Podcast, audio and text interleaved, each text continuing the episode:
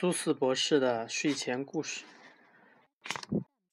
告诉你一个惊人的消息，是刚刚从瞌睡线传到这里。有只名叫困困的小虫子，打了个好大好大的呵欠，你都能从它的脖子里一直向下看到底。你也许觉得不足为奇，我也知道这没什么了不起，不过这真的很不寻常，所以我还是费心告诉你。你知道，跟咳嗽一样，哈欠的传染性可不一般。只要一个人打哈欠，就能引发一连串。现在又有消息说，困困的一些朋友也在大打哈欠，你都能从他们的脖子里一直向下看。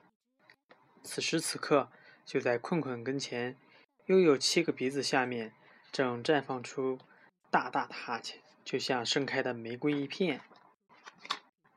那个小虫子哈欠还在蔓延。根据最新消息，那个大大的哈欠已经越过广阔的原野，穿过昏昏欲睡的夜晚，经过整个瞌睡县，向四面八方扩散。人们一个个开始哈欠连连。好困啊！这真是令人疲乏的一天。各种各样的动物都开始盘算着睡上一觉。两只哔哔啵啵鸟正在忙着把窝建好，它们每天晚上都这么忙活。我总是感到不可思议，真不晓得这么大的工程，它们怎么能一点都不出错。不过那是他们的问题，跟你跟我都没关系。重要的是，他们就要上床睡觉，这有多么美好！沉沉的睡意渐渐蔓延开去。笼罩着整片土地。这会儿到了晚上，该刷刷牙去。高高的哗啦隆瀑布壮丽无比，大河从峭壁上滚滚而下，一泻千里。哗啦轰隆姐妹正在用牙刷刷牙呢。要是你正好赶到那里，在瀑布下面刷牙，真够神奇。刚刚从黑漆漆城堡传来一个消息，据说那里漆黑一片，吊桥也已经高高挂起。收起吊桥的老人家打着哈欠说道：“我已经收起了吊桥，等到天亮送牛奶的人来时再放下去就好。现在我要去睡觉，所以啊，最好没人带着特快专递前来打扰。”进入梦乡的人呢，一个又一个，不断增多。越来越多的人都到床上去了。在咔嗒咔嗒温泉小镇，踩高跷的人有一道长廊。踩高跷的人把他们的高跷全都靠在了墙上。踩高跷的人已经结束了一天的奔忙，他们一个个精疲力尽，睡得昏昏沉沉。这可是特大新闻，了解这件事情很要紧。我不厌其烦告诉你，就是这个原因。远在西边的默默小镇上，哼哈号手俱乐部刚刚沉入梦乡。每把小号都静静地待在挂钩上，整整一晚都在自己的角落里一声不响。这一天过得漫长而又快活，他们到处演奏，已经累得没精打采了。不过，他们早上醒来就会精神抖擞，然后马上又拿起哼哈号开始吹奏。不论是哪里的动物，都打起了呼噜。能伸能缩的蛐蛐兽缩成了一团儿，堆在那里。把刚才提到的那些和这只蛐蛐兽加在一起，我就能告诉你，有多少动物沉浸在睡梦里。此时此刻，总共有四万零四百零四头，正睡得酣畅淋漓。这是个顶呱呱的数字，我觉得你也会同意。把睡大觉的人做个统计，我们怎么做才可以？其实这非常容易，没什么了不起。我们用一台音频电子计数器就能算个清清楚楚，做做到心中有底。我们在一座山上建了个大圆顶，用的是树脂玻璃。这座山处在雷诺市和罗马城正中间的高地。我们用圆顶里的机器。探听和窥视每个人的家里，一旦发现新增加一个倒头就睡的家伙，机器就摇动一下，让一个新的小球往下落。小球啪嗒一声掉进杯子，我们的小伙子在一旁记着。这样我们就知道谁已经睡下了，谁还没有呢。你睡觉的时候会说梦话吗？这项运动真是棒极了。关于这个，我正有消息要报告给给大家。说梦话世界冠军基里和瓜拉刚刚进入梦乡，两个人正在没完没了的说话。算到现在都有五十五年了，这兄弟俩整晚整晚的互相喋喋不休，好一通噼里啪啦。他们夸夸其谈，说到了法律，还有搏杀。他们唠唠叨叨，谈到各种缺点，还有脚爪。他们还大谈特谈圣诞老人呢。我告诉你这个，是为了劝说你也进行这项运动，这对你的下颌可是大有好处啊。你有没有过梦游的经历？我刚刚得到一则报道，十分有趣，就是关于这项颇为盛行的游戏。在菲尼根沼泽附近有个梦游团队，很值得一提。他们可不仅仅是走，而是滚着铁环来来去去。每天晚上，他们都要走好几英里。走这么长的路，他们得吃点东西才能保持体力。所以啊，他们中间经常会有人放下铁环，停下来偷偷找碗汤喝，身手非常敏捷矫健。这就是为什么他们被叫做“滚铁环偷喝汤队员”。古里古怪的蜡烛队也喜欢梦游，他们顶着大大小小的蜡烛在山上游走。每天晚上，蜡烛队在昏睡中走得安安静静。虽然滚烫的蜡油滴在身上有点灼痛，蜡烛队头上顶着蜡烛，是因为他们想要走很远的路程。而且啊，如果从梦中惊醒，他们会想看清楚自己在什么地方前行。现在从巍巍山谷又有一个消息传来了：一头吱呀吱呀兽刚刚咬住自己的尾巴。每天夜里闭上眼睛之前，他都这么做。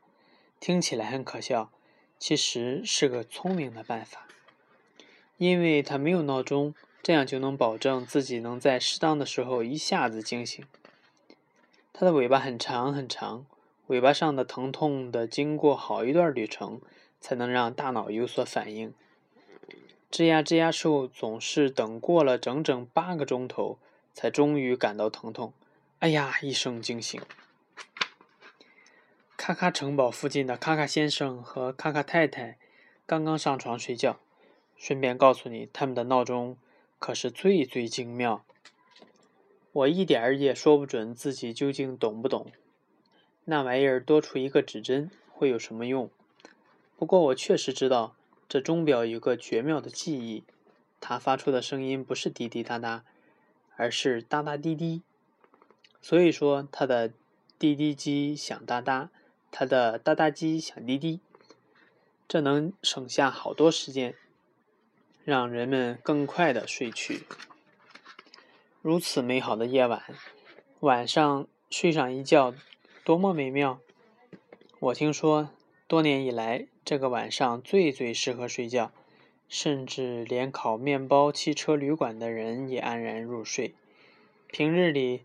住在那儿的人总是睡得不太好。谁都知道那家旅馆的床硬得像石头，被褥也短得不得了，你都盖不住脚趾头。所以说，如果人们真能在那儿睡得着，这该是多么适合睡觉的晚上，空气一定特别好。今天晚上特别适合打打呼噜。我刚刚得到消息，说。有几个男孩在这种音乐比赛中让人望尘莫及。我们整个可爱的家园里，鼾声如雷之最，当推东东和他的呼噜呼噜乐队。这个乐队会哼唱迪克西和古老的斯旺尼河，声音大的能让四十头大象直打哆嗦。这些男孩中，鼾声最响的要数东东。他呼噜震天的时候，头上套着一个容量为三加仑的水桶。他们打呼噜的地点是离城二十英里的一个山洞。要是靠近城里，他们的鼾声会掀翻整座城。你知道，有谁在城外的呼啦呼啦丛林酣酣然入睡？那是两只非常可爱的呼啦呼啦森林狒狒。我们已经把它俩算进了睡觉者的行列。这个统计数据确实已经大得惊人，有八百万，外加八百零八只动物都在呼呼大睡。这是个确切的数字，难道不是棒得很？一只壮壮兽睡在床上，听人讲，壮壮兽的床是世界上最最柔软的床。它是用自己头顶上长出的蓬蓬草来铺床，在最最松软柔滑的绒毛上，它躺在那儿睡得正香。他一直为种草忙啊忙啊，都已经累坏了。从轻飘飘街区也传来了消息，两只飘飘兽睡着了，在空中飘来飘去。他们怎么能从地上腾空而起？告诉你。上星期我给一只飘飘兽称了重量，我发现它轻的呀，只有负一磅。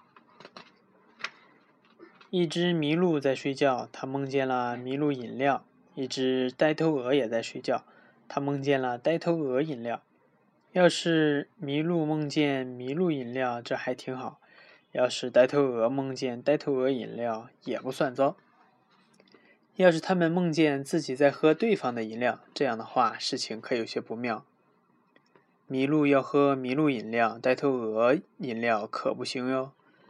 呆头鹅得喝呆头鹅饮料，喝了麋鹿饮料可不得了。要是呆头鹅喝了一口麋鹿饮料，而麋鹿喝了一口呆头鹅饮料，他们就会从床上翻滚下来，高声尖叫。所以啊，我现在警告你。千万别在梦里喝什么东西。说到做梦，我觉得你得留意，磕磕碰碰澡盆俱乐部正在做着，正在做着梦，一路漂流而去。他们每天晚上都顺流而下，漂在磕磕碰碰小河里。只有在某天夜里，一般是每隔三四个星期，他们会停下来，修补磕磕碰碰澡盆上的缝隙。不过今天晚上他们正随波飘荡，满怀梦想，无忧无虑，所以我才不嫌麻烦把这个告诉你。在哇哦山谷的一个岔路口上，五个腿脚酸软的小贩儿已经卸下行囊，他们整整一天快马加鞭，冒着炎炎酷暑，他们到处兜售刺头花种，好不辛苦，生意很不景气。因为没人觉得这东西有用。等到明天，为了这件苦差事，他们还要出动。他们得又一次启程，四处叫卖刺头花种。不过今晚他们已经忘了双脚有多么酸痛，这就是美好夜晚的作用。无论身在何处，所有的动物都已经声息全无。他们都在自己选好的床上进入了甜蜜梦乡。他们有的睡在灌木丛，有的睡在山洞，有的肚子朝下，有的用屁股支撑。他们在舒适的洞里睡得宁静而安详，有的甚至睡在那有着一簇簇软毛的理发店招牌上。目前酣然入睡的人已经超过了成千上百万。目前酣然入睡的人得用亿来计算。他们睡在台阶上、绳子上、地板上；他们睡在油箱里、钥匙孔里，还有轮船上。鱼骨上的每条小虫今晚都安然无恙，因为大海里的每条鱼都困得没有心思咬钩。海洋里的每条鲸鱼也都关上了喷水口。从这儿到遥远的美食城，每盏灯都已经熄灭了。现在啊，把所有的加起来，比几十个亿还要多得多。我们统计的睡觉者人数已经是天文数字啦，总共有九十九个不计其数。再加上九万亿零两个，已经在睡梦中了。那么你要不要睡觉呢？等你熄了灯，这个数字就变成了九十九个不计其数，再加上九万亿零三个。晚安。